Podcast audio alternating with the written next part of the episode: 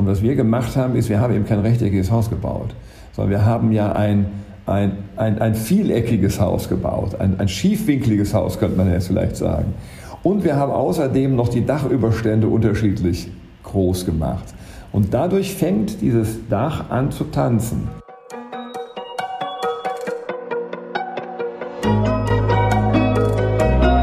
Forever Young, der Gesundheitspodcast vom Lanzerhof. Von und mit Nils Behrens. Es ist die Folge 100. Wir bedanken uns bei aktuell über 75.000 AbonnentInnen. Für das Jubiläum haben wir uns einen ganz besonderen Gast eingeladen, mit dem wir darüber sprechen, ob Architektur eine heilende Wirkung haben kann. Und wenn ja, wie wir das bei unserem neuesten Projekt, dem Lanzerhof Sylt, erreichen wollen. Viel Spaß und danke fürs Zuhören. Christoph Ingenhofen gehört zu den international renommiertesten Architekten und ist einer der Vorreiter für nachhaltige Architektur. Bereits 2011 begann die Zusammenarbeit mit dem Lanzerhof am Tegernsee. Aber auch die Erweiterung und Erneuerung in Lanz und die Kooperation in London mit dem Arts Club lag in seiner Hand. Geplant sind noch weitere viele Projekte, aber im heutigen Gespräch wollen wir über unser neuestes Projekt sprechen, dem Lanzerhof auf Sylt. Herzlich willkommen, Christoph Ingenhofen. Ja, Dankeschön.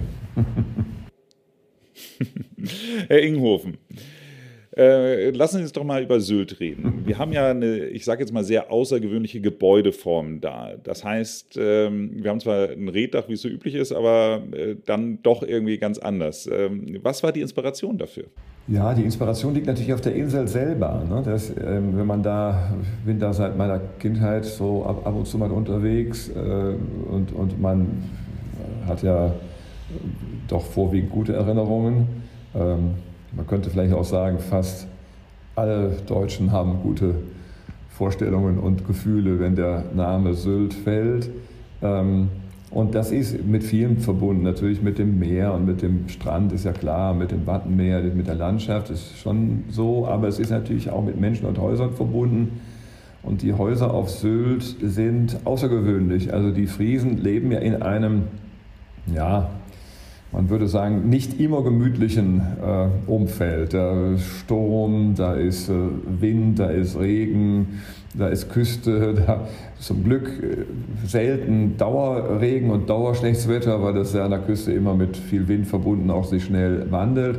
Aber die sind klug gewesen, das waren kluge Leute, die haben an der gesamten friesischen Küste einen Bautypus entwickelt, der relativ niedrige, weit heruntergezogene Dächer hat äh, und dann auf der Weise eben gar nicht so hohe, meistens nur maximal eingeschossige vertikale Fassaden. Warum? Weil die natürlich sich sofort nach draußen hin äh, exponieren und, und, und dann natürlich auch dementsprechend von Wind und Wetter angegriffen werden. Also haben wir die Dächer weit runtergezogen, dann mit einem großen Dachüberstand auch noch versehen, sodass quasi kein Tropfen Regen an die vertikale Fassade kommt. Und das, was man dann also meistenteils sieht, ist eben gar nicht mal das Haus so in dieser üblichen städtischen Form, sondern man sieht ein Dach, ein großes Dach. Und dieses Dach ist in Sylt traditionell, und das gilt auch für große Teile der sonstigen friesischen Küste, eben aus Red, also im Prinzip aus einem Grasdach, aus einem Schilfdach gemacht. Und ähm, dieses Dach schließt dann an die Landschaft an. Auf der, also das heißt, wir, wir, reden ja von einer Dünenlandschaft, in der das mehr oder weniger drinsteht. Wenn man, ich habe mir ein sehr freundlicher Wissenschaftler äh, aus Sylt mal erklärt, dass wenn man die Insel sich selbst überlassen würde, dass eine einzige Wanderdüne wäre und so muss man sich das auch ursprünglich vorstellen. Es ist ein, ein, ein, ein wirklich hügeliges Gelände, in dem äh, praktisch Düne, eine sich wandelnde Düne vorherrscht. Und da hinein haben die Friesen ihre Dörfer gebaut. Und äh, wenn man dieses Haus vor Augen hat und die Landschaft vor Augen hat, dann kann man sich vorstellen, dass jetzt also diese geformte und, und, und bewegte Landschaft eigentlich letzten Endes so aufs Dach raufspringt, ja, oder das Dach runtergeht zur Landschaft. Dieses, dieses Motiv hat mich immer schon fasziniert. Das ist auch ein tolles Ding. Ähm, und als wir hier gefragt wurden, mach doch mal, guck doch mal, äh, ob wir da auf Sylt äh, oder auf Sylt in List ein, ein, ein Lanzerhof platzieren können, da war dann schnell die Idee die, dass man trotz der Größe des Projektes, da werden wir sicher noch drüber reden, ähm, einen, einen, einen, einen, einen Zugang zu dem Projekt schafft, indem man es mit diesen friesischen Sylter redgedeckten Häusern in Verbindung bringt. Ähm, das ist vielleicht auch etwas, was man erklären sollte, das uns auch bei anderen Lanzerhof-Projekten interessiert. Gelingt es uns mit hochmodernem Anspruch, mit, mit einer wirklich zeitgenössischen Architektur, ohne Anbiederung, ohne historisierend oder in irgendeiner anderen Form ähm, sagen wir, unauthentisch zu sein, gelingt es uns, Gebäudeformen, Materialien, ähm, Strategien sozusagen, die Menschen in diesen jeweiligen Orten und Landschaften entwickelt haben, um dort gut, komfortabel und sicher leben zu können, gelingt es uns, das jeweils zu übertragen in dieses Projekt. Und das war auf Sylt eindeutig der Anspruch, das muss mit diesem Red was zu tun haben. Es muss ein solches Dach sein. Ja, ich war ja beim Briefing dabei und ich weiß noch genau, wie Ihre erste Reaktion war, dass Sie sagten, naja, also eins sage ich euch gleich, wenn ihr ein traditionelles Friesenhaus haben wollt, dann seid ihr bei mir falsch. Das war, glaube ich, so die allererste Antwort, die wir damals bekommen haben.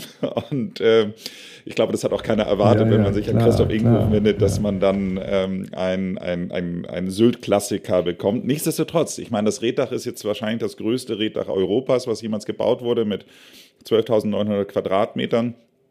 Und ähm, trotz allem haben sie ja, äh, so erzähle ich zumindest allen, und ich glaube, das kann man auch so stehen lassen, das Reddach neu erfunden. Also äh, wir, wir haben da ja, oder, oder Sie haben da ja etwas rein ähm, konstruiert, was so noch keiner gemacht hat. Ich hoffe, es funktioniert am Ende, aber wir haben ja einen Test gemacht. Äh, wollen Sie dazu vielleicht für unsere Hörer mal was sagen? Also das Reddach ja, das, ja, also erstmal nein. Ähm, das, das, Dach als solches, wenn man jetzt einen Quadratmeter aus dem Dach rausschneiden würde und das untersucht, dann findet man jetzt da keine anderen Ingredienzien als in einem normalen Reddach auch. Die werden heute mehr oder weniger alle so gebaut, dass sie eigentlich unterhalb des Reds schon dichte Dächer sind und das Red dann sozusagen auf, oben drauf gepackt wird, was nach wie vor natürlich eine wunderbare ausgleichende Wirkung hat eine super Isolierung darstellt, sein natürliches Material, es ist nachwachsend. Also es erfüllt eine wahnsinnig viele Bedingungen, die man heute so gerne äh, als, als ganz neuzeitig äh, darstellt, die aber in Wirklichkeit natürlich alte Prinzipien sind des nachhaltigen Bauens. Ähm, die Besonderheit liegt eigentlich äh, in zwei Dingen. A, natürlich in der absoluten Größe. Ähm, das ist also auf der Insel so sonst nicht äh, äh, üblich, so ein großes Reddach zu bauen. Wir, wir sitzen aber auch auf einer der höchsten Dünen ähm, und insofern entspricht das sozusagen in der Kontur dann auch der, dem Maßstab äh, der Landschaft. Also das, glaube ich, ist passend.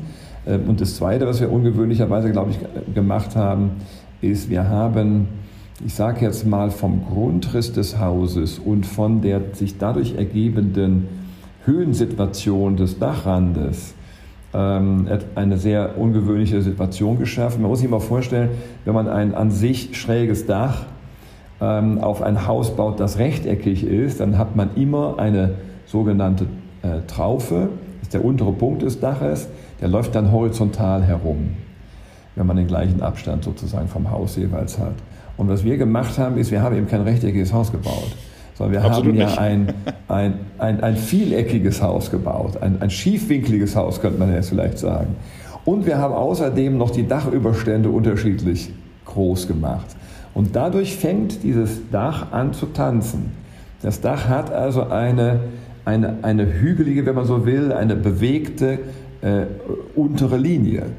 Und ähm, die Folge, das ist jetzt schwer geometrisch zu erklären, ist außerdem auch noch die, dass es auch noch einen First gibt, der nicht auf einer Höhe liegt.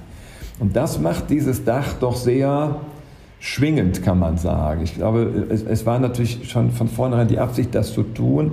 Jetzt denkt man immer, Architekten wissen, was sie machen äh, und, und haben da auch eine ganz klare Vorstellung davon. Ja, schon. Aber ich muss sagen, ich war doch sehr erleichtert, als ich das Haus dann ähm, zu Teilen zumindest das Dach gesehen habe. Ähm, nicht erst beim Richtfest, sondern auch schon vorher, aber dann auch beim Richtfest nochmal praktisch vollständig, mehr oder weniger zumindest im Rohbau hergestellt. Und man sehen konnte, ja, das, äh, das kommt gut. Das, das hat diese, äh, diese, diese, diese kontinuierlich sich bewegende äh, Grundform. Und man muss eines wissen, ähm, das, das wissen, also Bildhauer wüssten das, aber normale Menschen wie Architekten tun sich da ein bisschen schwerer und, und Menschen, die damit gar nichts zu tun haben, vielleicht auch. wenn man so eine, eine wirklich dreidimensionale Form baut, also wenn man aus dem Euklidischen herausgeht, ja, rechter Winkel, Dreieck, Kreis und so weiter, dann ist man ein bisschen auf hoher See und man kann die Wirkung dieser Formen aus den verschiedenen Blickwinkeln, aus denen man sie sieht, ähm, nicht, nicht ganz so schnell überblicken. Das, kann, das haben wir auch hier gelernt und auch gesehen, das haben wir in anderen Projekten auch schon gehabt, die ähnliche Probleme hatten auf, auf ganz andere Art und Weise.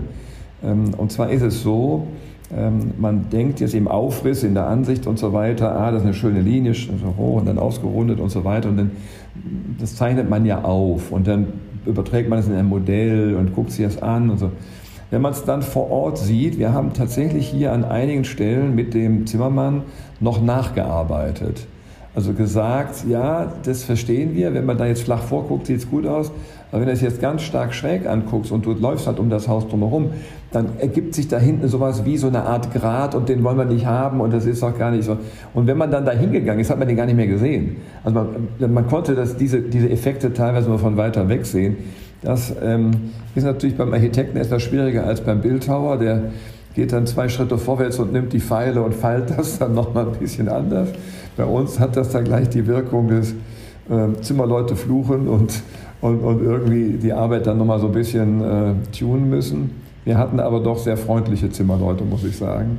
Und mit denen zusammen ist uns das dann gelungen, glaube ich, mehr oder weniger jetzt auch so herzustellen. Das kommt dann nochmal, der nächste Schritt, äh, mit dem Red obendrauf. Ähm, das Red ist ja eine tolles, ein ganz tolles Material, weil es eine sehr weiche Form erlaubt. Also man kann es tatsächlich ähm, weich ausformen. Das ist ja in einem Dachstuhl, in dem man Sparren hat, ist es ja klar, man hat jeder Sparren hat zwar von mir aus die perfekte Form, aber das dazwischen ist ja gar nicht gefüllt, sondern es ist ja wie ein Gerippe. Jetzt kommt das Red oben drüber und füllt das. Und dann gibt es wieder eine eigene Problematik, weil durch das Füllen musst du ja dann praktisch eine Kontinuität herstellen und die muss auch kontinuierlich aussehen und an jeder Stelle so wirken. Und da muss ich sagen, die, wenn ich die Zimmerleute schon bewundert habe, die Leute, die das Reddach da drauf geschnitten haben, die habe ich dann noch ein bisschen mehr bewundert, weil die ganz offensichtlich auch Ahnung genau von diesen Themen haben. Die haben ganz 99 Prozent der Probleme vorher antizipiert und selber gelöst. Und da waren ganz wenige Dinge, wo man dann so nacharbeiten musste und sagen musste, da muss man noch ein bisschen wegschneiden oder hier hm, kannst du vielleicht noch was neu drauflegen. Aber das war ganz, ganz selten. Also das, das, sind, das sind tolle Leute. Es erinnert mich übrigens an ein ähnliches Phänomen. Ich weiß nicht, äh, Sie werden sich auch daran erinnern, wir haben ja am Lanzerhof im Tegernsee die Aufgabe gehabt, in diesen Golfplatz hineinzubauen. Mhm. Aber ohne, dass jemand merkt, dass er von einem Golfplatz umgeben ist. Ist ja eigentlich ein bisschen lustig, was wir da gemacht haben. Absolut. Äh, der, Golf, der, der Golfplatz ist komplett drumherum mit, mit, mit mehreren Löchern und, und Spielbahnen. Und mittendrin steht eigentlich der Lanser Hof. Und unser Bestreben war, Christian Harischs Bestreben war, der ist ja da sehr fordernd, äh, bloß nicht, dass die da vom Golfplatz aus da gucken, was wir essen und umgekehrt wir dann immer diese blöden Typen sehen, die auf dem Golfplatz irgendwie die Stulle auspacken. Also so ungefähr war ja die Redewendung dazu. Und wir haben dann äh, natürlich auch in Modellen und Schnitten und so weiter und so weiter diese Landschaft versucht zu formen und haben da auch eine Vorgabe für gemacht. Und dann hat der Landschaftsbauer die auch mehr oder weniger so gebaut. Mehr oder weniger, so wie die das so machen mit ihren Geräten. Aber das war dann letzten Endes, ich sage jetzt mal, das sah alles aus so ein bisschen wie so ein, wie so ein Hochwasserdamm. Ja? Also es war alles ein bisschen grob noch. Und dann sind zum Glück Leute auf die Idee gekommen, in der Golfplatzbauszene gibt es sogenannte Shaper.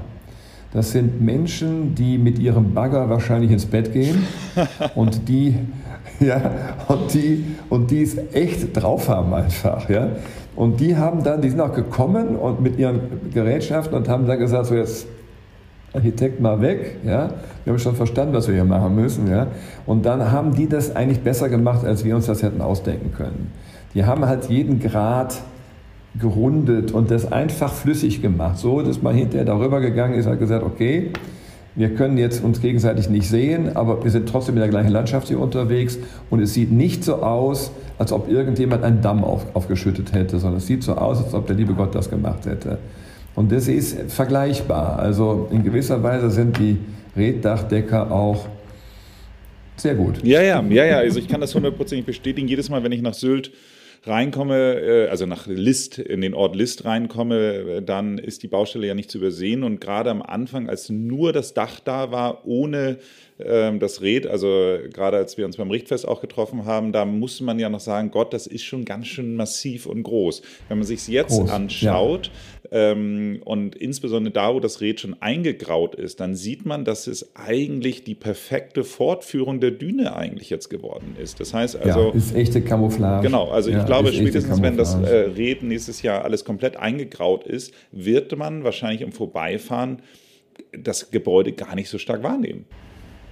Nein, das wird so sein. Also es ist natürlich erstmal das, die Farbe und das Material als solches, das so sehr matt und dann so etwas unterschiedlich grau patinös ist, äh, das uns da sehr hilft. Und man kann den Vergleich ruhig mal machen. Nebenan, das Arosa ist ja ähnlich groß. Und man glaubt das, ich glaube nicht, dass man es hinterher glauben wird, dass es ähnlich groß ist. Mhm. Man wird sagen, das Arosa ist viel größer.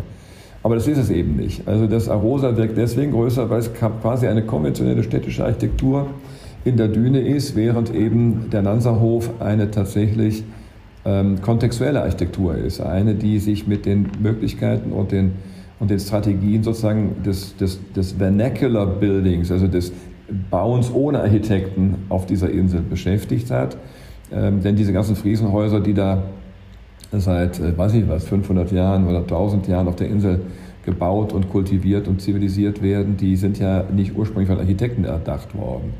Und das sind immer sehr, sehr erfolgreiche äh, äh, Projekte. Wenn man, wenn man sieht, was auf der Welt äh, in dieser Art und Weise an Bauernhäusern, an, an, an Fischerhäusern, an, an, an äh, Dörfern gebaut wurde, dann sieht man meistens sehr, sehr gut an die entsprechenden klimatischen und, und landschaftlichen und materiellen Bedingungen angepasste Architekturen. Und, und da können wir nur davon lernen. Das heißt ja nicht, dass wir das imitieren, aber das müssen wir ja nicht ignorieren, was die so können und, und gelernt haben. Das ist ja wie hier im Landsau auf Tegernsee. Da ist ja auch eigentlich die Mischung ja. aus dem, äh, ich sage jetzt mal, traditionellen Gutshof und ähm, Klosterarchitektur eigentlich sozusagen. Ja, ja beim, beim Tegernsee war, war es eine ehrliche, also in gewisser Weise eine ehrliche Aufgabe. Die Landschaft ist ja auch wunderschön. Eine völlig andere Landschaft, eine wunderschöne, geformte, hügelige Landschaft, bergige Landschaft. Ähm, und jetzt abgesehen vom Blick auf den Tegernsee war ja da die Hauptaufgabe, die ein doch erhebliches Bauvolumen in der Landschaft zu platzieren. Äh, wir haben uns dann auch umgeschaut und gesagt, ja, was gibt es an, gibt's was Vergleichbares? Und es gibt natürlich da eine kleine, so eine Streusiedlung, es gibt kleine Häuser, klar, aber das ist ja jetzt nicht, das konnte ja nicht unser, unser Beispiel sein. Was es aber gibt, es sind eigentlich zwei große Gebäudeformen. Es gibt das Kloster und den großen Gutshof. Und interessanterweise in diesem Voralpenland beides eigentlich kantige, rechteckige Gebäudeformen mit Innenhöfen. Ähm, und die sind durchaus selbstbewusst in die Landschaft dargestellt. Was wir hinzugefügt haben, ist, wir haben quasi das Material der Scheune äh, genommen und es gekreuzt mit der Gebäudeform. Ne? Das Material der Scheune, was einfaches Holz ist, in dem Fall Lärchenholz, die Lerche kommt vor im Voralpenland und, und deren Holz haben wir genommen und das im Prinzip unbehandelt gelassen und haben aber die Gebäudeform, diese selbstbewusste Setzung in der Landschaft, ähm, die sich nicht versteckt, aus diesen Großgutshöfen und, äh, und, und, und Klöstern ähm, adaptiert. Und beides zusammen hat einen interessanten Effekt, weil, weil wenn man da äh, runtergeht nach Wiessee und wieder rauf, vor allem beim Raufgehen würde man ja jetzt erwarten, das ist das dominant da oben, das ist ja ein Riesenhaus, 70 mal 70 Meter oder 75 mal 75 Meter, drei Geschosse hoch, müsste man ja jetzt mal sehen. Also das mag man nicht glauben, aber da führt ja ein Weg, der so leicht seitlich von dem Haus hochführt, der eigentlich wirklich wenn das jetzt eine Burg wäre, würde man sagen, ah, da oben rechts ist die Burg. Ja? Aber da oben rechts nimmt man erstmal gar nichts wahr. Das ist heute durch die, durch die Vergrauung des Holzes, die ja so ganz dunkelbraun, grau geworden ist, ist es doch sehr, sehr, sehr äh, drin in der Landschaft. Es ist, wenn man dann davor steht, ist es da. Es ist jetzt nicht, nicht präsent, das kann man nicht sagen. Aber es ist überhaupt nicht störend, es ist überhaupt nicht dominant, es macht da nichts kaputt. Ähm, und ich finde, da sind wir ein bisschen stolz darauf. Und wenn man das auf Sylt jetzt überträgt, da, da, dürfen wir, glaube ich, trotz dieses großen Eingriffs, das ist ja ein großer Gebäudekomplex mit äh, dem großen Haus oben und dann eben nochmal vier Häusern unten am, am Wattenstrand, ähm, ist es, ist es, glaube ich, eine verträgliche Sache. Wir haben ja ähm, auch nicht ganz unerhebliche Schwierigkeiten gehabt, das genehmigt zu bekommen. Kann man vielleicht auch noch mal kurz drüber reden. Aber ich glaube, die Überzeugung der Menschen, die da heute da rumlaufen und sich das angucken, die ist, die ist freundlich positiv, ne? Also die, die Reaktion. Überwiegend, überwiegend, absolut.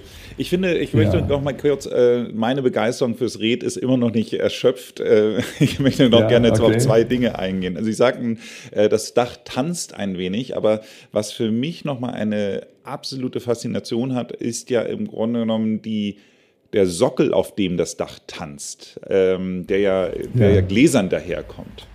Ja. Also es sind da zwei, zwei Dinge, die man eigentlich noch erwähnen muss. Ähm, bei, bei, äh, was haben wir gemacht? Wir haben dieses Reddach, was ja an sich eigentlich schwer ist ne, als Gebäudeform. Äh, das ist natürlich in einer, äh, in dem Fall Betonkonstruktion gehalten, innen, ist klar.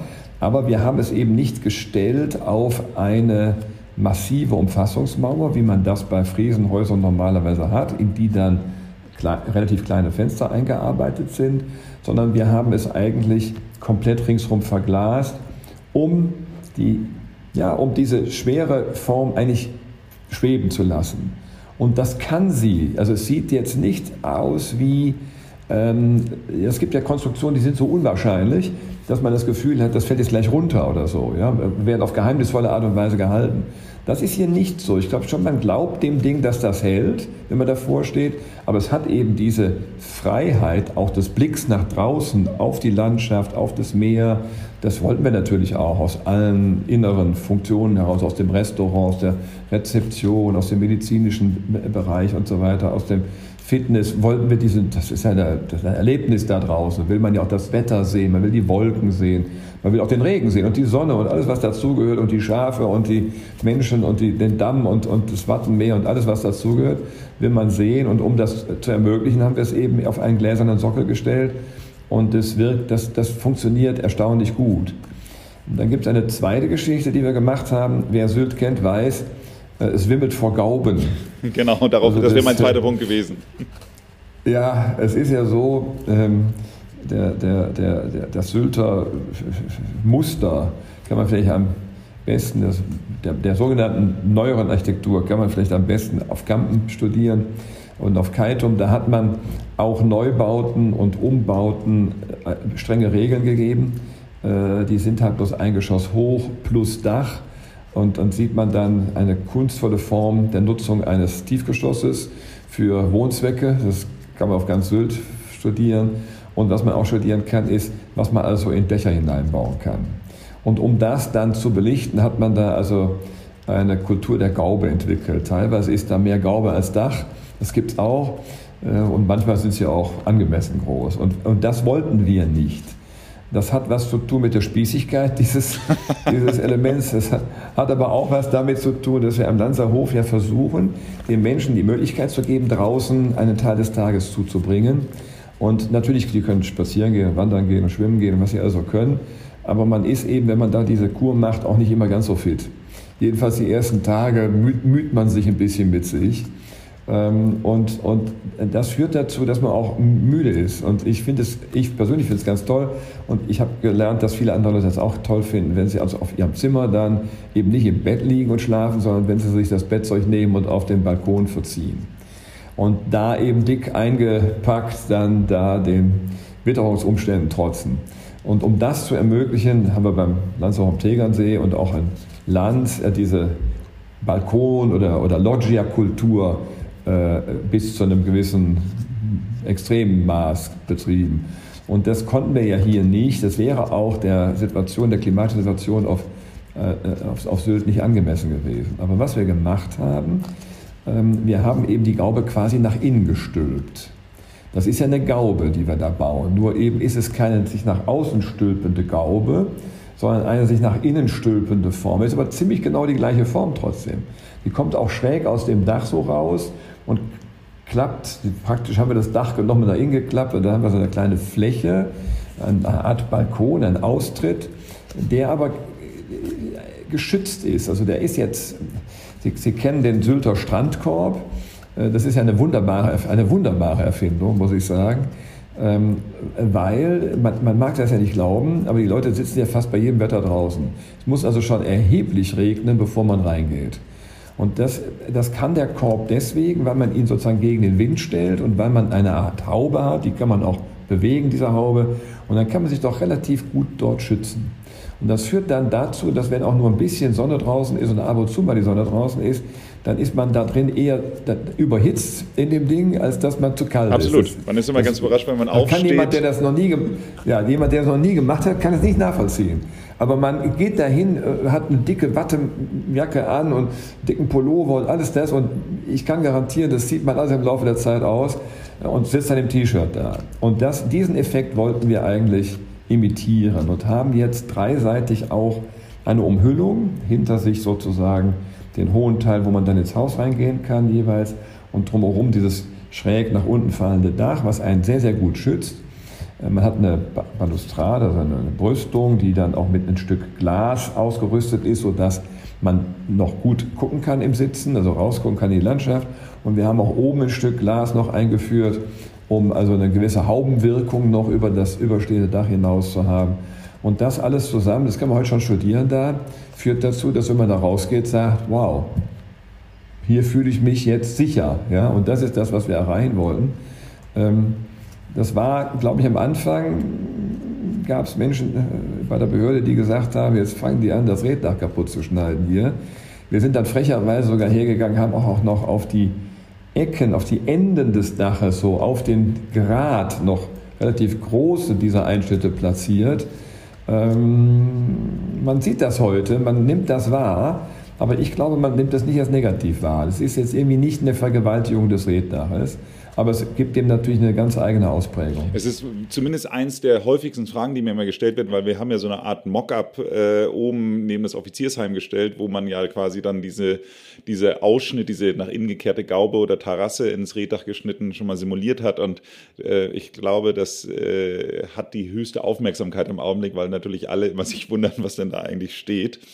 Und äh, von daher, also ich äh, finde, es ist schon ein ganz, ganz großer Wurf und gerade diese hohe Durchleuchtung des Zimmers eben halt, die dadurch möglich ist, plus eben auch mit dieser Zweigeschossigkeit äh, trotzdem auf beiden ähm, Ebenen dann gut rausgucken zu können. Das hat schon, also das, das, das wird mit Sicherheit ganz, ganz toll werden von der Atmosphäre. Ich würde gerne mal weitergehen zur Atmosphäre selbst. Sie sind ja ein, ein, ein wenn ich es richtig weiß, ein Schüler von Hollein, der ja wiederum der, der Kunst ja sehr, also Hans Hollein, der, der Kunst ja sehr zugewandt ist. Max Hollein ist ja heute immer noch, ähm, ich glaube, in New York äh, als, als künstlerischer Leiter tätig. Nichtsdestotrotz, es gibt im Lanzehof, zumindest vorgesehen, keine Kunst. Wollen Sie dazu vielleicht mal was sagen? Ja, also ich hätte natürlich, ich hätte, äh, also ich habe grundsätzlich natürlich nichts gegen Kunst. Ähm, aber ähm, es ist vielleicht so, das hat was mit der Diät zu tun und mit dem, mit dem was man für die Menschen dort will. Ähm, wir wissen ja alle, dass wir äh, visuellen Reizen, akustischen Reizen, äh, Ablenkungen in jeder erdenklichen Form, Verführungen, voller Kühlschrank, äh, Millionen von Titeln auf Spotify. Ähm, fast jedes Kunstwerk der Welt ist von Google mittlerweile gescannt worden. Das kann man sich in Echtzeit äh, auf die eigene Wohnzimmerwand werfen oder, oder whatever. Also es ist ja eine Verfügbarkeit da. Sie haben 300 Fernsehsender. Ich könnte das jetzt fortsetzen. Ja? Das, da ist ja jeder eigentlich vollständig überfordert. Und wir glauben ja immer, ja, das können wir so alles irgendwie hin. Äh, also ich kann von mir sagen, ich kriege das nicht hin. Ähm, ich bin da mit mir auch nicht zufrieden, ähm, weil ich glaube eben, dass unsere, unsere Sinne und unsere Reflexe, die ja mindestens 50.000 Jahre Entwicklung hinter sich haben, wenn nicht 200.000 Jahre, ähm, dass diese Reflexe von unserer äh, zeitgenössischen Umgebung ja, ausgetrickst werden. Das, das, wir leben in einer Disbalance zwischen dem, was uns reflexmäßig sozusagen der Körper signalisiert und dem, was für uns gut wäre und richtig wäre. Ähm, da ist eine, eine, eine, eine, eine große Diskrepanz entstanden. Das kennt jeder. Ähm, natürlicherweise ist eben Essen nicht im Übermaß vorhanden, sondern es ist sehr schwierig an Essen zu kommen. Und es ist, äh, man muss jagen, man muss rennen, man muss jemanden töten, man muss, keine Ahnung, man muss die furchtbarsten Sachen machen oder man muss sich durch irgendwelche Äcker durchwühlen und mitten im Winter irgendwelche Kartoffeln da rauspulen. Äh, das sind ja alles Dinge, die einen nicht übermäßig Genuss verführt machen, ja, sondern im Gegenteil. Es steht immer in einer Balance von Anstrengung und, und, und, und, und Nahrungsaufnahme. Das ist ja völlig vorbei. Und unsere äh, Lebensmittelindustrie macht das jetzt noch ein bisschen schlimmer. Äh, sie fügt diesen Dingen Stoffe hinzu wie Zucker oder Salz oder äh, geschmacksverstärkende Dinge wie Fette, von mir aus oder Knoblauch. Es gibt alle möglichen Methoden, Dinge attraktiver, süßer, verführerischer zu machen. Das heißt, das Ding ruft die ganze Zeit, friss mich, friss mich und friss noch mehr. Und, bevor man überhaupt die Sättigung erreicht hat, macht man noch mehr davon. Und das ist eben nicht nur beim Essen so, das ist eben bei vielen anderen Dingen auch so. Ähm, das kann ich bei mir selber zum Beispiel sagen, die Verführung, reisen zu können, führt doch dazu, dass man reist. Ähm, die Verführung, schnell irgendwo hinzukommen, führt dazu, dass man das auch tut. Äh, die Verführung, äh, morgens mal schnell noch im Handy äh, ARD, BBC, New York Times und Frankfurter Allgemeine anzuschauen ja, oder andere Dinge, führt dazu, dass du es auch tust.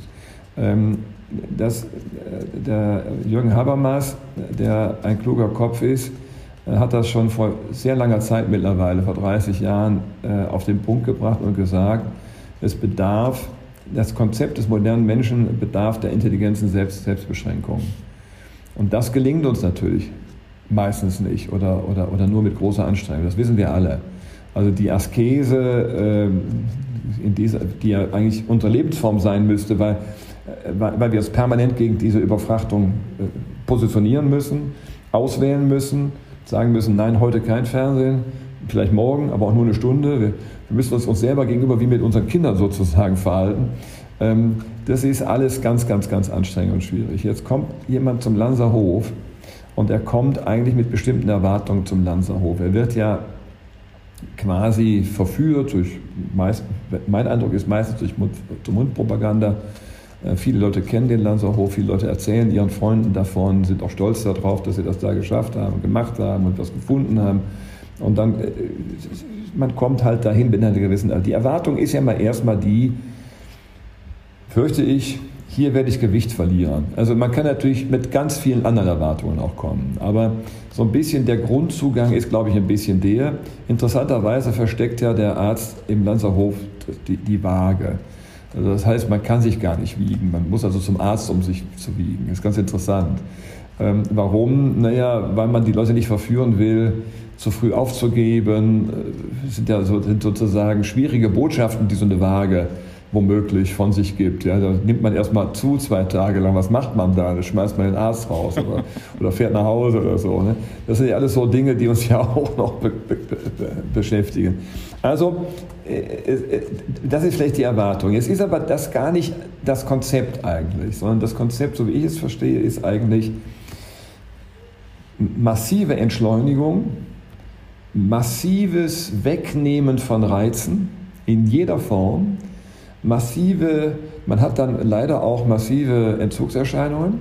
Das ist nicht nur Entzugserscheinung Kaffee oder Zucker oder Alkohol, das ist oder Menge von Essen oder, oder, oder falsches Essen, was entzogen wird und ersetzt wird durch das, was jetzt mal richtig ist für zwei Wochen, sondern es es gibt natürlich auch Entzugserscheinungen, wenn dann der Handyempfang nicht richtig ist. Und wir dann auch gesagt haben, ist doch nicht so schlimm, dann gibt es halt keinen Handyempfang. Das ist natürlich schon schwierig, für, für, für, auch für mich. Also das muss ich jetzt nicht nur auf andere zeigen. Ähm, und das gilt eben auch für die Kunst oder das gilt eben auch für visuelle Reize, das gilt für Fernsehen, das gilt für Film. Ähm, es gibt Konzerte am Lanzerhof, ist ja wunderbar, aber es wird einem jetzt nicht unbedingt nahegelegt, permanent mit dem Ohrstöpsel im Ohr rumzulaufen und da irgendwie zu heißen Samba-Rhythmen die Zeitung zu lesen und so weiter. Also ich glaube, das ist ein, ein ganz grundlegender Ansatz. Und ähm, es, man nennt ja das immer Rekalibrierung. ähm, oder, oder, oder sozusagen auf Null fahren und dann wieder von vorne losgehen. Das ist ja das, was uns die Ärzte dort auch sagen würden. Die würden sagen, was wir mit deinem Darm und mit deinem Verdauungssystem machen, ist eigentlich, give it a break. Ja?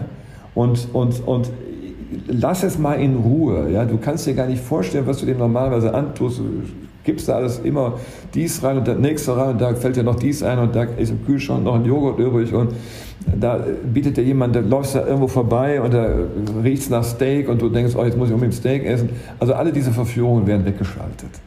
Und äh, wenn du das tust, dann versprechen sie dir, dass, du, dass dein, dein Verdauungssystem, dein Metabolismus sich regeneriert und, und nochmal neu dem Gehirn quasi vermittelt oder das Gehirn dem Metabolismusorganen äh, vermittelt, äh, du brauchst das gar nicht jetzt gerade, denk mal drüber nach. Ja? Das ist, dieser Impuls wird unterbrochen quasi, dieser Dauerimpuls.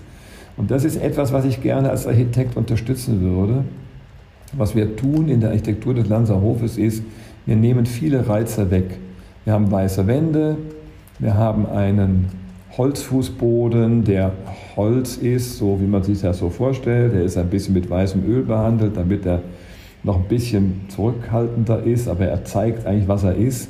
Jedes Material ist das, was es ist. Das ist nicht Verkleidung von was. Das, das imitiert nichts. Das, das, das, das, ähm, das täuscht nichts vor. What you see is what you get, haben wir dazu gesagt. Ähm, wir haben keine Kunst an den Wänden. Ich hätte überhaupt nichts gegen eine Intervention eines Künstlers. Ja? Ich hätte nichts dagegen, wenn jetzt die eine Plastik im Garten steht. Oder, aber, aber ich meine manchmal auch bei der tollen Landschaft, in der wir für den Lanzerhof bauen dürfen, braucht es dann auch nicht unbedingt die Plastik, um dann noch dem lieben Gott Konkurrenz zu machen. Also weniger, weg. Ja, wir, wir, wir leiden nicht an zu wenig. Wir leiden in all unseren Lebensbereichen an zu viel. Von allem zu viel.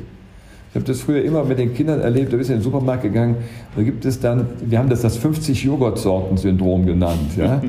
weil, weil Kinder sind da komplett mit überfordert. Ja? Und man als Erwachsener natürlich eigentlich auch, man merkt es bloß nicht mehr. Ne? Weil, was ist denn jetzt der richtige Joghurt? Mein Gott, das will ich werde ja wahnsinnig. Ne? Und meistens ist es ja so, dann hast du einen ausgesucht und gehst ein Stück weiter und sagst, ach, ich glaube, den bringe ich jetzt zurück, ich glaube, das hier ist besser. Ja? Und dann, das ist Wahnsinn. Das ist Wahnsinn. Ne?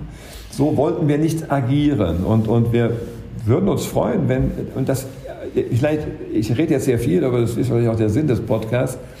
Ähm, Absolut. Vielleicht noch ein Aspekt, der, der, der interessiert mich sehr. Hotelarchitektur ist ja zu ganz großen Teilen furchtbar. Furchtbar.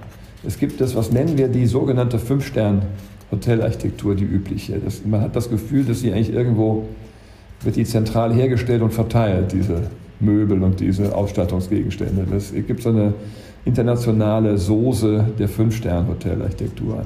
Und da gibt es natürlich herausragende Beispiele, die besser sind, das ist gar keine Frage, aber es sind eigentlich eher die seltenen Ausnahmen.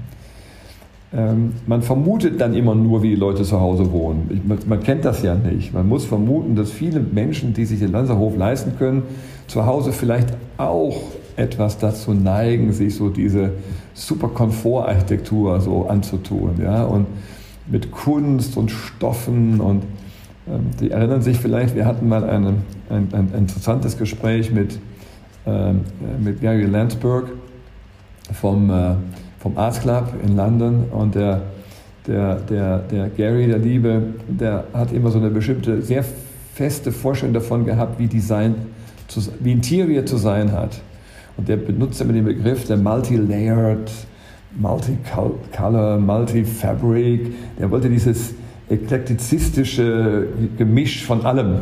Wenn man heute in den Arts Club, in den traditionellen Arts Club geht oder gehen Sie auch mal nach Annabelle oder anderen Clubs in London, dann sehen Sie das. Das ist, äh, das, das, das ist auch, hat was mit Reichtum zu tun. Man kann alles und dann tut man noch alles. Und am, am besten auf einmal. Das ist wie so eine Drei-Sterne-Küche, sage ich immer, bei der Sie schon beim Amos Gueux 150 Ingredienzien gegessen haben. Ja? Weil, der, weil der das, das kann man sich gar nicht vorstellen, was Sie alles reintun. Ist das für den Magen gut? Kann ich mir nicht vorstellen. Ist das für die Psyche gut, dass man sich so, so überfrachtet? Kann ich mir nicht vorstellen. Was interessant ist, ist, ich habe eine Menge Bekannte, die im Lanzerhof waren, denen, denen ich heimlich unterstelle, dass sie privat so ähnlich leben, wie ich es gerade geschildert habe. Die haben aber alle gesagt, boah, das war aber schön am Lanzerhof. Das finde ich interessant, dass die das, diese totale Reduktion tatsächlich als etwas Interessantes und Angenehmes empfinden können. Ich hätte gedacht, du wirst jetzt geschlagen und die sagen, ja gut, also war erträglich, ja, aber gut, dass ich diesem Design entflo entflohen bin. Ja. Jetzt endlich bin ich wieder zu Hause und kann genießen, was ich mir da zu Hause eingerichtet habe. Habe ich noch nicht gehört. Ja. Habe ich noch nicht gehört. Ich weiß ja, ich weiß ja äh, zufälligerweise, wie Sie auch zu Hause wohnen und ähm, von daher kann ich da auch, auch nur sagen, ich, ich, erinnere mich nur an den Kommentar von Stefan Rutter, als wir so die Hausführung beendet hatten, sagte er so, ja, nee, ist ein sehr schönes Haus. Wann ziehst du denn ein? also von daher äh, Reduktion, Reduktion wird im Hause Ingenhofer auf jeden Fall groß geschrieben. Wollen wir noch mal vielleicht ähm, zu dem Thema, ähm, ich möchte einen äh, kurzen Abschlusssatz machen äh, zu dem Thema Kunst. Ich finde das sehr interessant. Ich mache ja sehr häufig auch Führung, dass ich Journalisten hier durchs Haus führe am Tegernsee. Und am Ende äh, sage ich immer, ist Ihnen eigentlich aufgefallen, dass wir überhaupt gar keine Bilder an der Wand haben? Und da sagen die, also sagen die zu 100 Prozent, ohne Ausnahme bisher alle Nein. Ähm, und das finde ich das, das, das tolle, faszinierende, dass, äh, wie Sie so schön sagen, äh, dem, dem lieben Gott keine Konkurrenz machen, dadurch, dass wir überall äh, immer nach draußen schauen können. Egal wo man ist, man kann immer nach draußen schauen, hat man das schönste Bild eben halt in Form der Natur. Und das ist eben halt wirklich das, weswegen auch niemand ähm, das, äh, die Architektur äh, tatsächlich als leblos oder, oder kahl empfindet. Sie ist reduziert, ja, aber sie wird eben halt durch die Opulenz der Landschaft völlig wieder aufgewertet, sodass niemand was vermisst. So ist mein Eindruck davon. Ja, wir haben ja eben von Hollein gesprochen, der, bei dem Hans Hollein, also dem mittlerweile verstorbenen ähm, Architekten, habe ich mal studiert, das stimmt, an der Kunstakademie in Düsseldorf. Aber mich verbindet auch eine Freundschaft mit dem Max Hollein seinem Sohn, der ja mittlerweile war lange Zeit Frankfurt Museumsdirektor und ist jetzt mittlerweile im Metropolitan Museum in New York. Ähm, hat eine tolle Museumsdirektorenkarriere gemacht. Und den haben wir mal gebeten, als der Lanzerhof so langsam fertig wurde im Tegernsee, äh, ob er uns zum Thema Kunst beraten könnte. Und wir haben uns dann auch dort getroffen. Er hat auch ein paar Tage da verbracht mit uns, zweimal. Und ähm, die Quintessenz war eigentlich am Ende, die, ich will jetzt nicht sagen, mach bitte nichts, so, so war es nicht, aber es war auch so, dass man gesagt hat, man muss nicht unbedingt und vielleicht lassen wir es erstmal. Und wenn man etwas tun würde, dann müsste es so gut sein, dass es dann tatsächlich auch äh, ja, einen, einen echten Beitrag, eine echte Steigerung ist. Aber nur aus Verlegenheit äh, machen wir es sowieso nicht. Also es war eher ein freundschaftlicher Rat, der in die Richtung ging, Macht es nicht. Wir, wir, lassen, wir lassen es jetzt mal. Kommen wir mal nach Sylt zurück. Ähm, wir haben schon über sehr viele Highlights gesprochen. Haben Sie noch so ein, ein Highlight, wo Sie sagen würden, ähm, das ist was, worauf Sie sich wirklich besonders freuen, wenn das Haus fertig ist? Ja, man darf natürlich nie vergessen, dass wir, wir am Anfang gesagt wir arbeiten da in einer oder auf einer Düne. Ähm, rein genehmigungstechnisch, das wissen Sie, wäre eigentlich überhaupt kein Haus erlaubt gewesen. Oder, als wir da angefangen haben, hat eigentlich jeder gesagt, ja, bauen, also hier nicht. Ne? So. Und ähm, das kann man hier auch fragen, ne, da waren ja Häuser drauf, ja, das stimmt schon, aber die waren auf Grundlage einer Sondergenehmigung quasi für militärische Gebäude dort als Kaserne errichtet worden. Interessanterweise tatsächlich äh, im Jahr 34, also während der, des Beginns sozusagen der, der, der, der Nazi-Herrschaft. Und äh, diese, diese Gebäude sind, waren und sind schon eine Herausforderung gewesen, von vornherein. Auch die Tatsache, dass sich da um ein militärisches ähm, Areal gehandelt hat. Und das war jetzt zwar schon längere Zeit nicht mehr in Benutzung. Das, die Bundeswehr hat es ja eine Zeit lang noch benutzt nach dem Krieg. Äh, und dann ist es irgendwann aus der Benutzung rausgefallen. Aber man die Fiktion des Planungsrechts dort ist die gewesen, ja, die stehen da, aber darunter ist eigentlich eine Düne und wenn die Nutzung endet, dann nehmen wir die Häuser weg äh, oder wir lassen sie zu Ruinen verfallen, aber, aber wir wollen auf der Düne eigentlich jetzt nicht bauen. So, so ist die Theorie gewesen. Und wir konnten dann mit äh, Hilfe äh, guter Vorbereitung, guter Unterlagen, guter Argumente, die davon überzeugen, dass man das doch erlaubt grundsätzlich. Aber wir haben natürlich das unter sehr, sehr strengen Auf, Auflagen gemacht. Und eine, und zwar die, ich kann das auch ruhig mal sagen, es gibt, äh, gibt dort Vogelschutz, es gibt dort Dünenschutz, es gibt dort Naturschutz, es gibt dort Denkmalschutz, es gibt dort Vogelschutz und es gibt Küstenschutz. Das heißt, wir reden da von einem halben Dutzend Schutzarten, die eigentlich verhindern, dass man da überhaupt irgendwie eingreift. Und der Denkmalschutz äh, hat ja dann auch nochmal das Ensemble ja, und, unter und, Denkmalschutz gesetzt. Ganz genau. Und, und wir haben natürlich über jede dieser Schutzarten einzeln diskutiert und will ich jetzt nicht alles wiederholen, aber die vielleicht für alle fast sichtbarste, auch heute noch sichtbarste Problematik ist natürlich, dass es eine Düne ist, dass es eine sogenannte graue Düne ist, in der wir da bauen, auf der wir da bauen. Und die graue Düne ist eine Düne, die in ungefähr 100 Jahren entsteht, nachdem sie zunächst einmal eine weiße Düne war. Also die Wanderdüne ist weiß, weil sie praktisch immer wieder Sand aufschüttet und, und verweht. Und dann kommen verschiedene Formen, grüne, grüngraue und so weiter, Bepflanzungen. Sie kennen das Strandhafer-Thema, dann kommt dann Erika dazu, dann kommt, kommen alle möglichen äh, äh, speziellen Pflanzenfamilien, die sich da etablieren, wenn die Düne sozusagen zum Stillstand gekommen ist, sonst geht das ja gar nicht. Und dann entsteht durch längere äh, in Ruhe lassen und Ruhephasen und, und, und, und entsteht also ein, ein, ein spezifisches Biotop. Und dieses Biotop Graudüne ist, ist sozusagen die höchste Form der Dünen, des Dünenbiotops. Und in dem stehen wir da und bauen da. Und wir hatten die Aufgabe, so wenig wie möglich davon zu benutzen, das dann auch tatsächlich zu sichern, irgendwo wieder einzubringen. Also strenge Situation. Unser Bestreben ist, und das müssen wir jetzt dann noch beweisen, das kommt jetzt noch, unser Bestreben ist, es so zu machen, dass man hinterher das Gefühl hat, man habe das Haus sozusagen auf eine an sich intakte Düne draufgestellt und ansonsten nichts getan. Das ist eigentlich das, was wir gerne erreichen würden. Wir nennen das potenziell natürliche Vegetation. Das heißt, wir wollen um die Gebäude drumherum eine Situation schaffen, die mit minimalen Wegen, mit minimalen äh, Versiegelungen auskommt äh, ist auch streng reglementiert, die Größe von Terrasse und all das ist ganz, ganz, ganz genau festgelegt. Und alles andere soll eigentlich eine nicht betretbare Düne wiederum sein hinterher. Und da haben wir erhebliche Anstrengungen für unternommen. Das, äh, jede Menge Reisen zu Baumschulen, äh, jede Menge Besichtigungen und Bemusterungen vor Ort. Da kommen jetzt auch noch welche. Jetzt geht es langsam los. Im November sollen die ersten Bäume angeliefert und platziert werden. Das werde ich mir persönlich vor Ort dann auch angucken und auch dabei bleiben.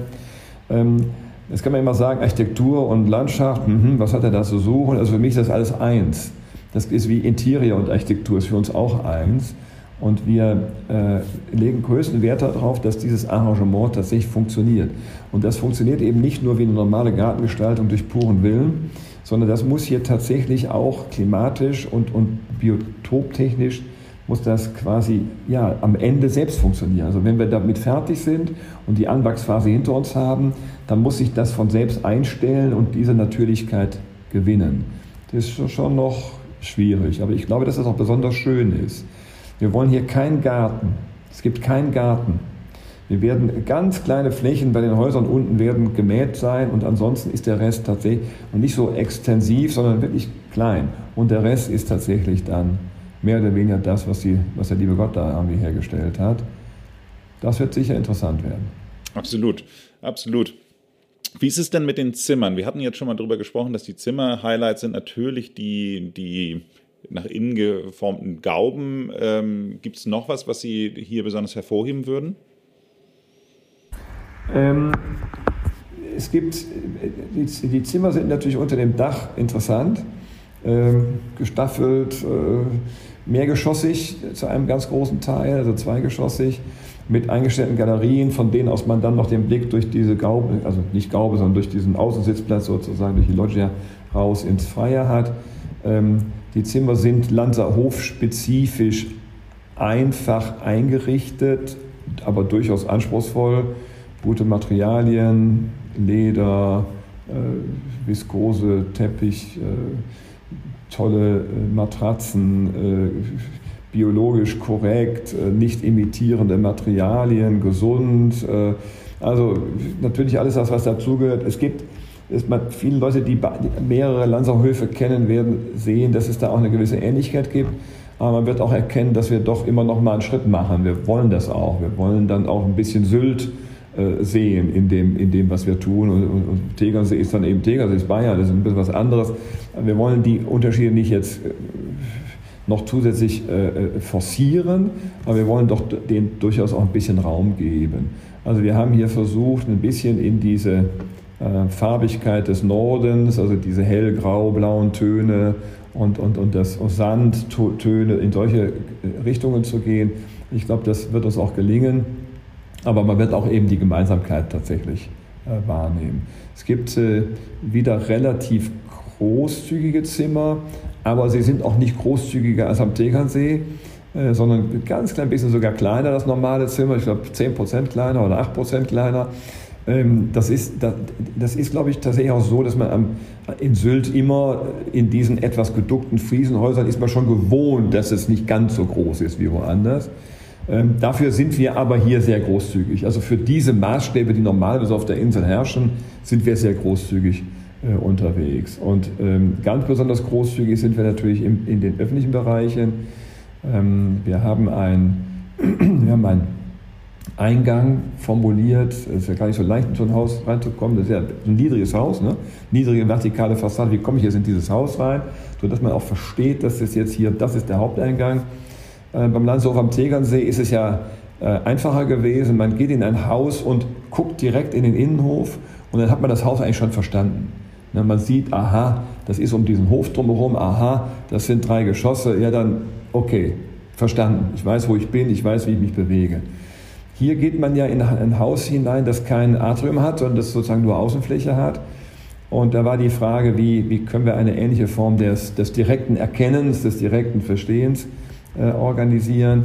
Äh, zudem kommt es hier dazu, dass wir das Haus ja, wenn man dort anreist, wenn man mit dem Auto anreist oder vorgefahren wird, dass man da über die Tiefgarage äh, hineinfährt. Da werden wir vielleicht gleich noch ein paar Worte zu verlieren. Und ähm, wir wollten jetzt die Vertikalität des Hauses eigentlich betonen. Wir, wir, wir, am Eingang steht man eigentlich direkt in einem Treppenraum, muss man sagen. Es ist kein Treppenhaus. Ein schöner Spruch meines, meines geschätzten Lehrers Holland war ja, äh, irgendwo an der Mainlinie nach Süden hin verändert sich die Stiege zum Treppenhaus. Mhm. Also das bescheiden, protestantisch, äh, Treppenstiege, eng, steil und nicht sehr sinnlich, ja, wandelt sich in etwas, das man sinnlich erleben und genießen kann, weil Raum, weil groß, weil schön, weil barock, weil geschwungen und so weiter. Also wir haben ein äh, südliches Element in den, in den friesischen Architekturparcours äh, eingebaut und haben eine wirklich fulminante, glaube ich, Treppe entworfen, die als spiralförmig angehauchte Treppe mit Galerieanschlüssen an die drei äh, äh, Flügel des Gebäudes ähm, schon ein kleines Raumwunderwerk ist. Sehr groß auch, sehr großzügig. Also man erwartet das eigentlich nicht, wenn man da hineingeht. Man sieht ein großes Haus, ja, dazu passt das auch, aber man ahnt eigentlich nicht, wenn man durch die Tür tritt, dass es dann äh, diese, diese Großzügigkeit annehmen wird. Ich glaube, dass das nochmal ein ganz eigenes Element ist. Und in diesem Treppenraum, in diesem barocken Treppenraum, äh, sieht man ein, alle Funktionen des Hauses. Man kann sofort verstehen, ah, da oben sind die Zimmer, hier sind die äh, Rezeptionen und alles das, was so offen ist, Restaurants und so weiter. Und man guckt auch runter in Bereiche, die also dann in so einem halben Gartengeschoss drin sind, Medizin, Fitness, äh, das ganze Thema Schwimmen, Innen-, Außenschwimmbad und so weiter.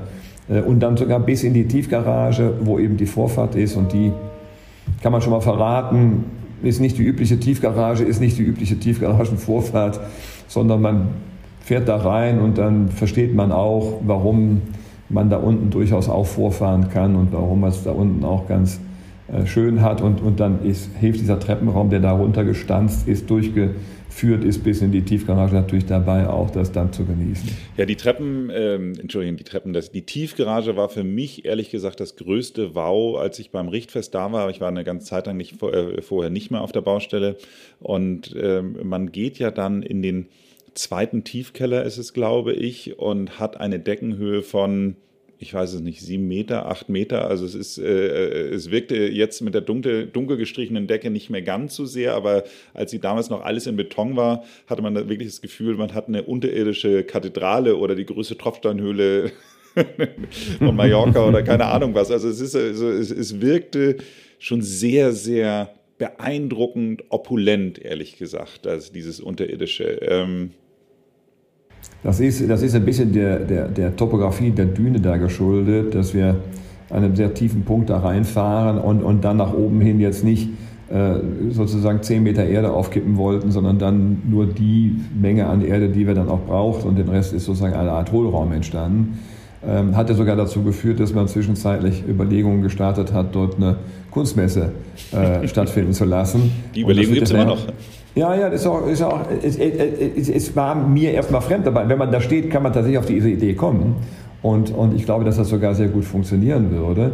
Ähm, aber es hat eben auch was, ja, Garage muss ja nicht Garage sein. Wenn, wenn, wenn äh, fast, fast 100 Prozent der Menschen, äh, der, der erste Eindruck des Lanzerhofes der ist, dass man erstmal unten äh, davor fährt und dann das Gebäude darüber betritt, dann, dann muss es eben auch, dann sollte es eben auch so sein, dass man das würdevoll tun kann.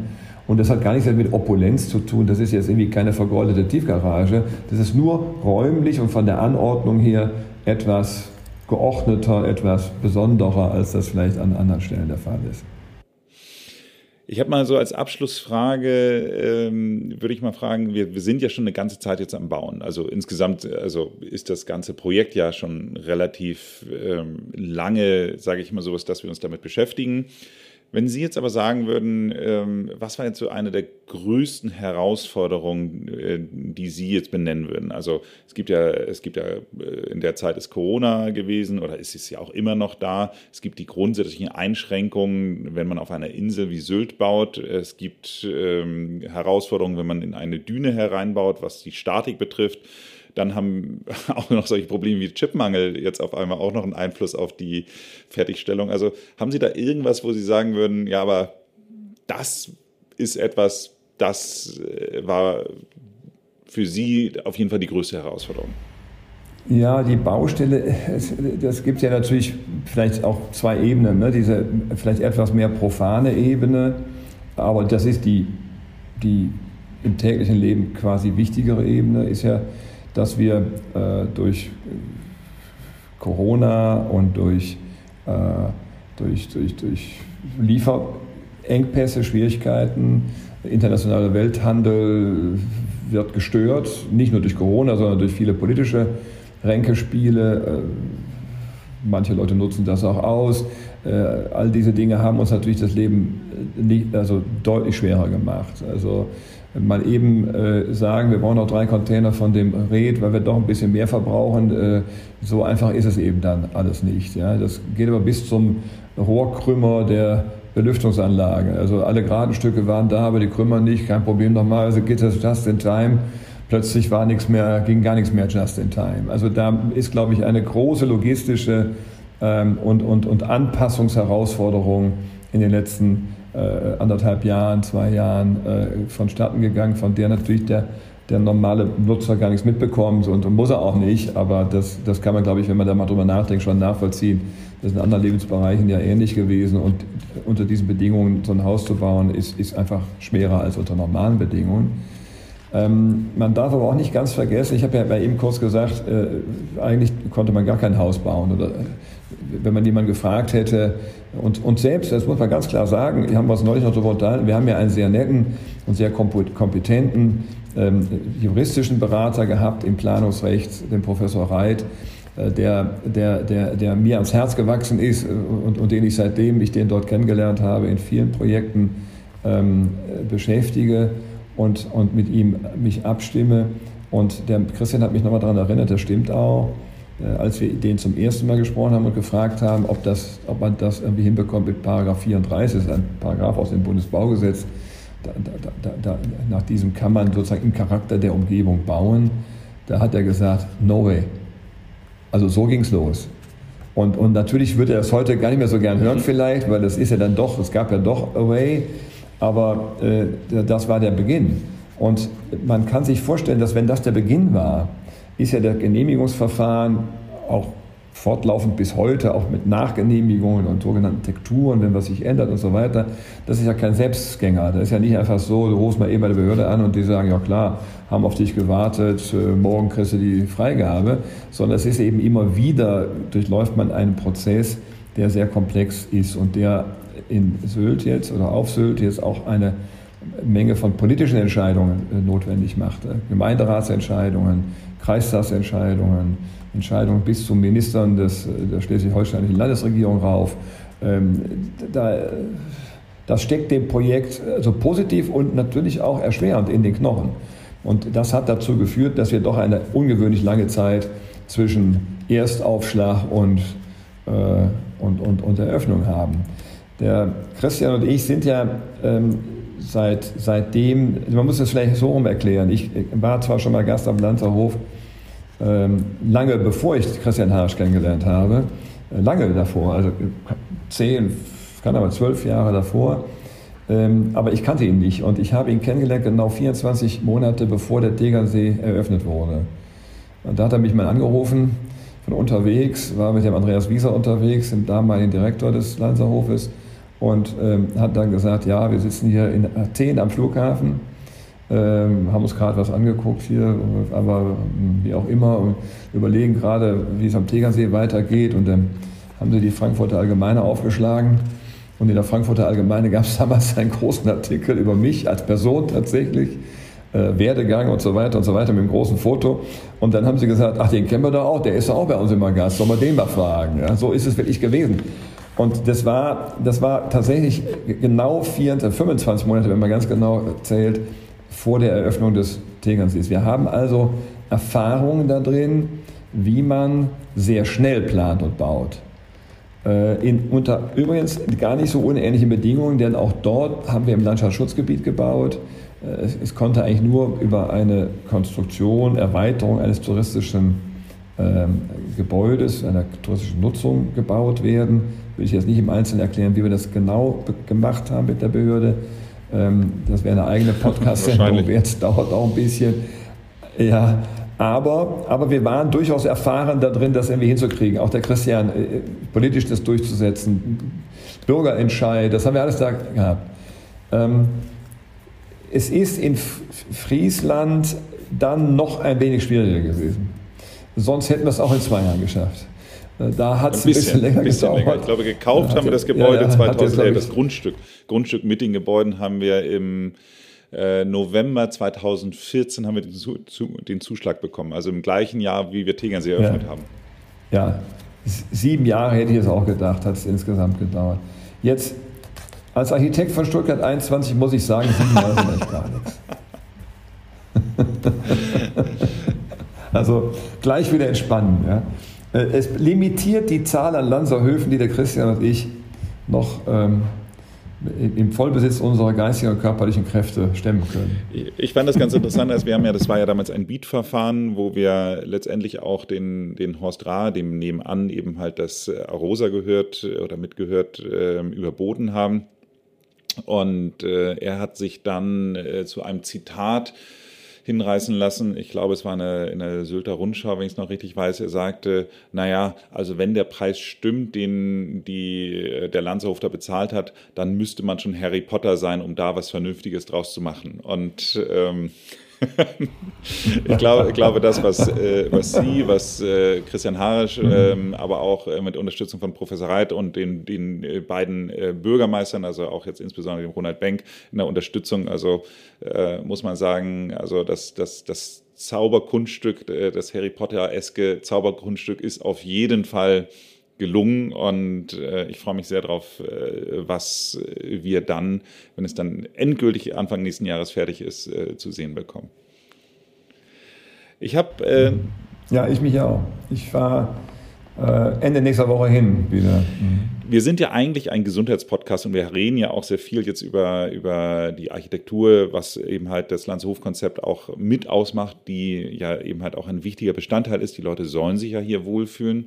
Und äh, normalerweise ist meine Abschlussfrage immer diejenige, dass wir auch mal noch einen Tipp für die HörerInnen geben. Und äh, da geht es natürlich nicht, also der naheliegendste Tipp ist natürlich, äh, kommt in Lanzerhof, aber wir sind ja hier keine Dauerwerbesendung. Aber ich frage mich tatsächlich, und äh, auf die Antwort bin ich auch sehr gespannt, weil ich äh, hoffe, dass äh, sie mir dabei hilft, auch in Zukunft meine Urlaubsdestination besser auszuwählen. Wenn man jetzt eben halt nicht in den Lanzerhof möchte, sondern eben halt ähm, normal seinen Urlaub äh, verbringt und aber auf der anderen Seite nicht diesen Fünf-Sterne-Einheitsbrei haben möchte. Wie geht ein Christoph Ingenhofen da vor? welchen Tipp kann er unseren HörerInnen geben, wo man darauf achten sollte, wie man sich äh, quasi überhaupt auf die Suche begibt? Ja, also die, die Frage kann ich besser beantworten, wenn ich sie nicht auch noch verbunden mit Gesundheitstipps äh, beantworten muss. Absolut, weil, das nehmen wir raus. Weil, das nehmen wir raus. Weil ich muss sagen, mein Reiseverhalten ähm, außerhalb der Aufenthalte im Lanzer Hof ist jetzt nicht vorrangig dem, dem medizinischen, gesundheitlichen Aspekt gewidmet, sondern das ist dann eigentlich eher dem, dem ja, gewidmet meinen Interessen und den Dingen, die mich, die mich faszinieren. Ähm, ich bin tatsächlich ein, äh, wie sagt man da, dedicated Reisevorbereiter. Ähm, ich lese viel, äh, ich höre viel, ich äh, interessiere mich dafür. Ich interessiere mich natürlich für Hotels, ich interessiere mich für Reiseziele. Ähm, es ist, ich, kann, also praktisch den Tipp geben, äh, nur wenn Ihnen etwas von unabhängiger und vielleicht auch vertrauenswürdiger Seite mehrfach empfohlen wird, würde ich dieser Empfehlung folgen. Man, man sieht die komischsten Sachen, wenn man Empfehlungen folgt, muss man ganz klar sagen. Ähm, aber in der Überschneidung vieler Empfehlungen und vieler auch vorangegangener Reisender gibt es natürlich schon auch Reiseziele, die, die mich nach wie vor interessieren. Also ich will jetzt nicht sagen Rom als Beispiel jetzt, ähm, weil, weil das, da kommt da jeder darauf, dass praktisch jeder mal da gewesen sein muss. Und, und erstaunlicherweise ist es tatsächlich auch lohnenswert. Ja, das, das ist eben auch so, dass Dinge, so ungefähr so wie man sagen würde, äh, viele äh, Leute, die sich das leisten können, wollen unbedingt in Sylt Urlaub machen. Äh, das machen die nicht, weil die dumm sind, sondern weil die auch nicht auch nicht dumm sind und, und wissen, wo es schön und, und, und interessant ist. Ähm, wenn Sie mich nach meinem Lieblingsreiseziel fragen würden, das wäre vielleicht zielführender. Ähm, und, und, und, und ohne dabei zu viel zu verraten, würde ich sagen, ähm, weit weg von ganz von, von vielen Menschen, also wenig Menschen, ähm, viel Landschaft, viel Ruhe, trotzdem äh, kulturell interessant. Kulturell, damit meine ich jetzt nicht unbedingt, können Sie ganz viele Kirchen angucken. Ähm, ist auch interessant, finde ich auch ganz toll mhm. übrigens. Aber meine Kinder mal nicht so sehr. Äh, aber, aber, aber kulturell im Sinne von, es, ist, es, es, es hat dort etwas stattgefunden. Ähm, wir sind seit einigen Jahren beispielsweise in Korsika unterwegs. Und äh, Korsika ist jetzt nicht so die ganz normale Reiseroute für viele Leute. Das ist so ein bisschen abseits. Und ich finde es sehr ge genießbar.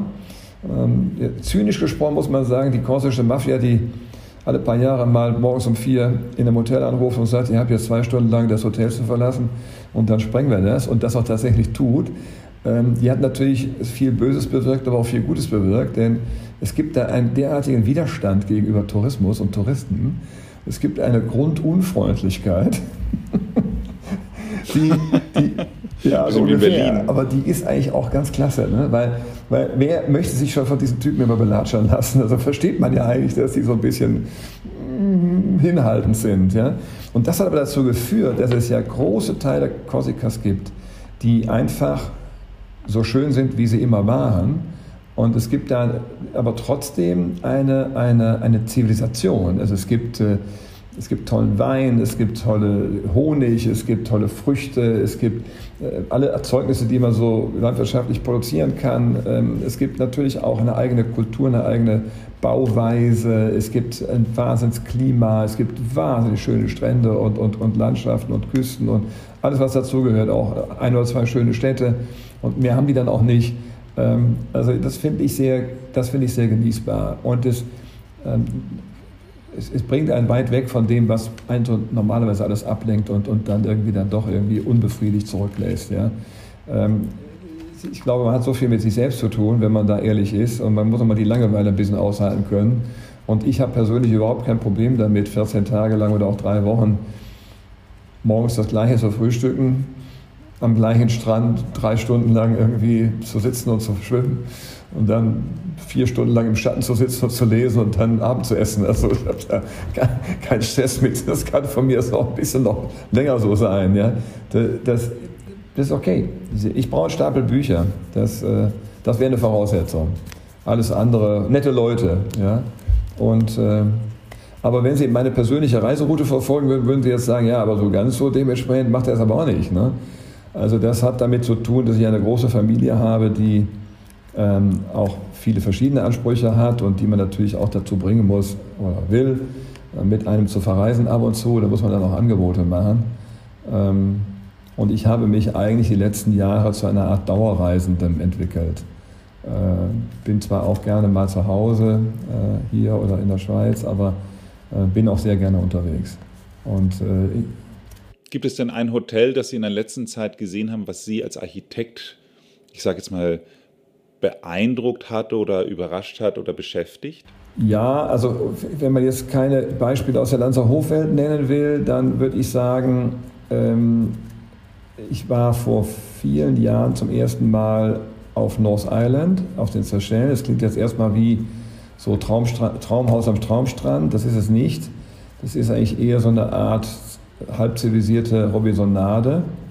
Ähm, was mich fasziniert hat dort, und das gibt es sonst nach meinem Überblick eigentlich nur in einigen der besseren afrikanischen Safari-Camps, äh, und da gibt es eine Menge schlechte von auch, ähm, ist, äh, und es gibt auch eine Menge schlechte Hotels auf den Stellen, meine Ansicht nach sehr teure, aber die mir keinen Spaß machen würden. Ja? Auf Mauritius, auf den Malediven und so weiter gibt es das ja sehr, sehr viel, dieses übliche auf dem Wasser stehen, du kannst die Haie unten sehen und oben irgendwie den äh, Daikiri schlürfen. Das ist überhaupt, das ist überhaupt nicht mein Ding. Ja? North Island hat ein bisschen eine andere Qualität. Da ist, ähm, da ist man eher in so einem Öko-Camp sozusagen, in einem sehr großzügigen, luxuriös ist vielleicht der falsche Ausdruck. Es ist teilweise luxuriös, aber es ist ja nicht der, der vordergründige Luxus, sondern das, das Tolle ist einfach, das ist es einfach wahnsinnig schön. Wahnsinnig schön. Es, ist, es sind wenig Leute dort, es gibt nur ganz wenige Villen und ganz wenige Menschen, die da Urlaub machen. Und es hat was, du hast trotzdem kein schlechtes Gewissen. Es ist irgendwie nicht so übertrieben, ne? so wie man das normalerweise hat, dann, wo man, ich weiß nicht, also spätestens dann, wenn im, im, äh, äh im, im, im, Spiegelschrank sozusagen der Kühlschrank für die gekühlte Nachtcreme der Gattin eingebaut ist, dann hört es bei mir eigentlich auf so mit Verständnis. Ja? So, das ist dann so, ich finde dann ist, Leute, hört einfach mal auf. Ne? Das ist ja alles, alles furchtbar. Das hat mich sehr interessiert. Mich hat äh, mich hat auch äh, interessiert, das, was wir da auf Korsika machen. Das ist ähnlich, verhältnismäßig ähnlich. Ähm, ich war vor einigen Tagen noch, und, und das war ich auch einige Male schon im Ammann in Venedig beispielsweise. Das ist ja auch eine Frage, wie kann man in Venedig noch, was kann man in Venedig noch tun? Ich meine, da gibt es alles ne, auf der Welt und da gibt es jeden Luxus auf der Welt und jede Verrücktheit. Ähm, und das ist vordergründig auch ein Luxushotel, klar, ist auch teuer. Ähm, es ist in einem Palast ähm, integriert, aber so, dass ich das Gefühl habe, dem Palast ist es noch nie so gut gegangen. Denn dass man bewohnt es eigentlich so auf eine lässige Art, viel zu viel Platz natürlich, klar, aber das konnte man eigentlich gar nicht alles nutzen. Es gibt einen Salon nach dem anderen, aber irgendwie sitzt da einer und liest und da einer isst was und der dritte hat dann noch eine Zeitung vor sich und der dritte hat eine Konzentration mit jemandem ist sehr, sehr schön. Wir waren vor einigen Jahren in, in äh, Beijing in dem, ähm, im Sommerpalast äh, und neben dem, äh, neben dem großen Park und da hat das Ammann ein, äh, diesen Sommerpalast tatsächlich einen Teil des Sommerpalastes äh, zur Nutzung überlassen bekommen. Und äh, auch da haben die es geschafft, das ist ja ein bisschen die Expertise, die die haben. Äh, denen wird, werden solche Heritage Buildings zur Verfügung gestellt, weil sie sich sozusagen vorsichtiger als die Heritage-Leute selber darin benehmen. Das ist ein, wenn, wer die Gelegenheit, das mal anzuschauen hat, das ist ein, ein, ein wunderbares Ding. Und man fühlt sich da nicht wie der Kaiser von China, obwohl das ja kaiserlich ist. Man, man kriegt einen Einblick in die, in die Schönheit und in die äh, Feinheit und Eleganz dieser Architektur und dieser Gärten und, und dieses äh, äh, Interiors, das komplett erhalten ist teilweise, ähm, das, das ist wirklich, das ist ganz, ganz toll. Wirklich ganz, ganz toll gewesen. Ich könnte das jetzt fortsetzen. Also ich habe da noch ein paar andere Tipps auf Lager. Die besten Tipps verrate ich nicht. Ich bin da ganz böse. Haben Sie schon gemerkt, um einige Sachen rede ich so ein bisschen drumherum. Weil Sie möchten gerne ähm, alleine bleiben. Ich habe die Erfahrung gemacht, dass Dinge, die, die, äh, das ist tatsächlich so, die man sich irgendwie erarbeitet, erkämpft und so weiter und so weiter, schon in Zeiten von Instagram derartig äh, verallgemeinert werden, äh, dass, es, äh, dass das Besondere leider verschwindet. Den meisten Dingen tut es nicht gut, wenn sie zu bekannt sind. Das können Sie bei Restaurants und Clubs, und das kennen, kennen Sie selber auch, oder dann läuft irgendjemand durch die Gegend und sagt, aber diese Straße in New York, die muss aber unbedingt natürlich total hinter Abfalldosen, aber da ist der total irre Spot und dann kannst du ja ganz sicher sein, heute kommst du dahin, äh, äh, drei Stunden später ist der schon überfüllt. Ne? Also das, das ist schwierig. Also denken Sie in Zeiten von Corona, wo die Leute irgendwie Tipps, hier ist noch ein Wasserfall, ja, und dann die Leute, die dieses, die da die entsprechenden Nationalparks betreut haben, die haben dann irgendwann die Polizei rufen müssen, ne? weil, weil, weil das einfach, ja, also da bin ich sehr skeptisch geworden. Das hat, äh, das ist ja zu viel von einem, ne? Das ist einfach zu viel von einem. Zu viel von allem. Kommen wir wieder zu dem Landshof-Konzept zurück. Ich bedanke mich für das Gespräch. Wir haben, äh, ich glaube, die längste Folge Gott, aufgenommen, die wir jemals aufgenommen haben. Aber ich habe ich hab, äh, gerne zugehört und ich hoffe, unsere HörerInnen auch. Und, äh, Dankeschön, vielen Dank. Ich habe noch eine allerletzte Frage. Sie sagten ja schon, Sie waren seit vielen Jahren schon Kunde im Lanzerhof oder Gast im Lanzerhof, wie immer man es bezeichnen möchte. Ähm, hilft das bei der Planung oder ist es dann auch, dass es einen gegebenenfalls einschränkt in dem Denkprozess, weil man schon gewisse Muster im Kopf hat? Nein, ist unabdingbar, glaube ich. Ähm, der, als jemand, der diese Diät macht, und das machen sie ja dort, alle, es gibt verschiedene Stufen, das ist man ja, aber, aber im Prinzip macht man die und das macht man, gibt es auch bestimmte Ent, Entgiftungsrituale und, und, und, und Dinge, die dann noch medikamentös bzw. stofflich noch dazukommen. Ähm, da würde ich ganz klar sagen, das Befinden, das man dort hat, sollte man verstehen, wenn man für den Lanzerhof arbeitet. Und das gilt eben auch für den Architekten. Das hat mir sehr geholfen. Ich hatte auch, glaube ich, dem Lanzerhof geholfen, dass ich das wusste. Und ich bin ja da auch ein aufmerksamer Gast, sagen wir mal, in dieser Richtung aufmerksamer Gast. Also ich war ja, es gab ja damals ausschließlich diesen Lanzerhof in Lanz. Äh, da war ich zu Gast äh, in der alten Form noch, äh, sogar noch in der ganz alten Form auch mal, ähm, wo es noch nicht mal das, das, der Badebereich umgebaut war und dann später eben mit umgebauten Badebereich.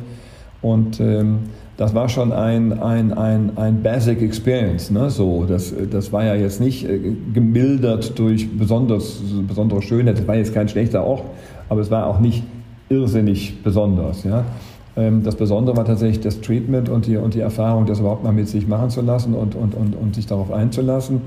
Ähm, und ich glaube, dass viele der Dinge, die wir mittlerweile am Lanzerhof machen, architektonisch machen, sind aus dieser Zeit entstanden, sind aber nicht sind aber nicht die Routine gewesen, die es am Lanzerhof damals gab.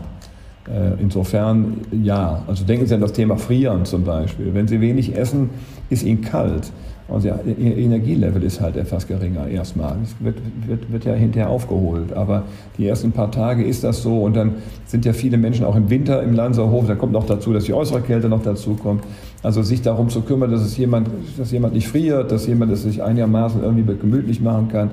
Äh, solche Dinge spielen eine Riesenrolle. Dies, ihre Wahrnehmung ist geschärft. Sie sehen Farben und, und, und Dinge genauer und, und präziser, wenn sie diese Kur machen. Ähm, das, das ist ja auch so, dass die Augenfarbe sich klärt. Äh, und so, also es gibt ganz viele Effekte, die dieses die dieses milde äh, Regime da trotzdem noch immer hat. Und das sind, glaube ich, Dinge, die, die, die interessant sind. Wenn wir jetzt mit grellen Farben beispielsweise gearbeitet hätten, das wäre einfach nicht richtig. Das, das, das stört. Das, äh, ja, und, und äh, stört auch besonders deswegen, weil man dann ein bisschen empfindlich wird. Man wird übersensibel. Ja. Also, ich glaube, mir hat es sehr geholfen. Wenn Ihnen diese Folge gefallen hat, dann würden wir uns sehr über eine Bewertung bei Apple Podcast freuen. Abonnieren Sie diesen Podcast, damit Sie keine Folge verpassen. Ansonsten machen Sie es gut und bleiben Sie jung.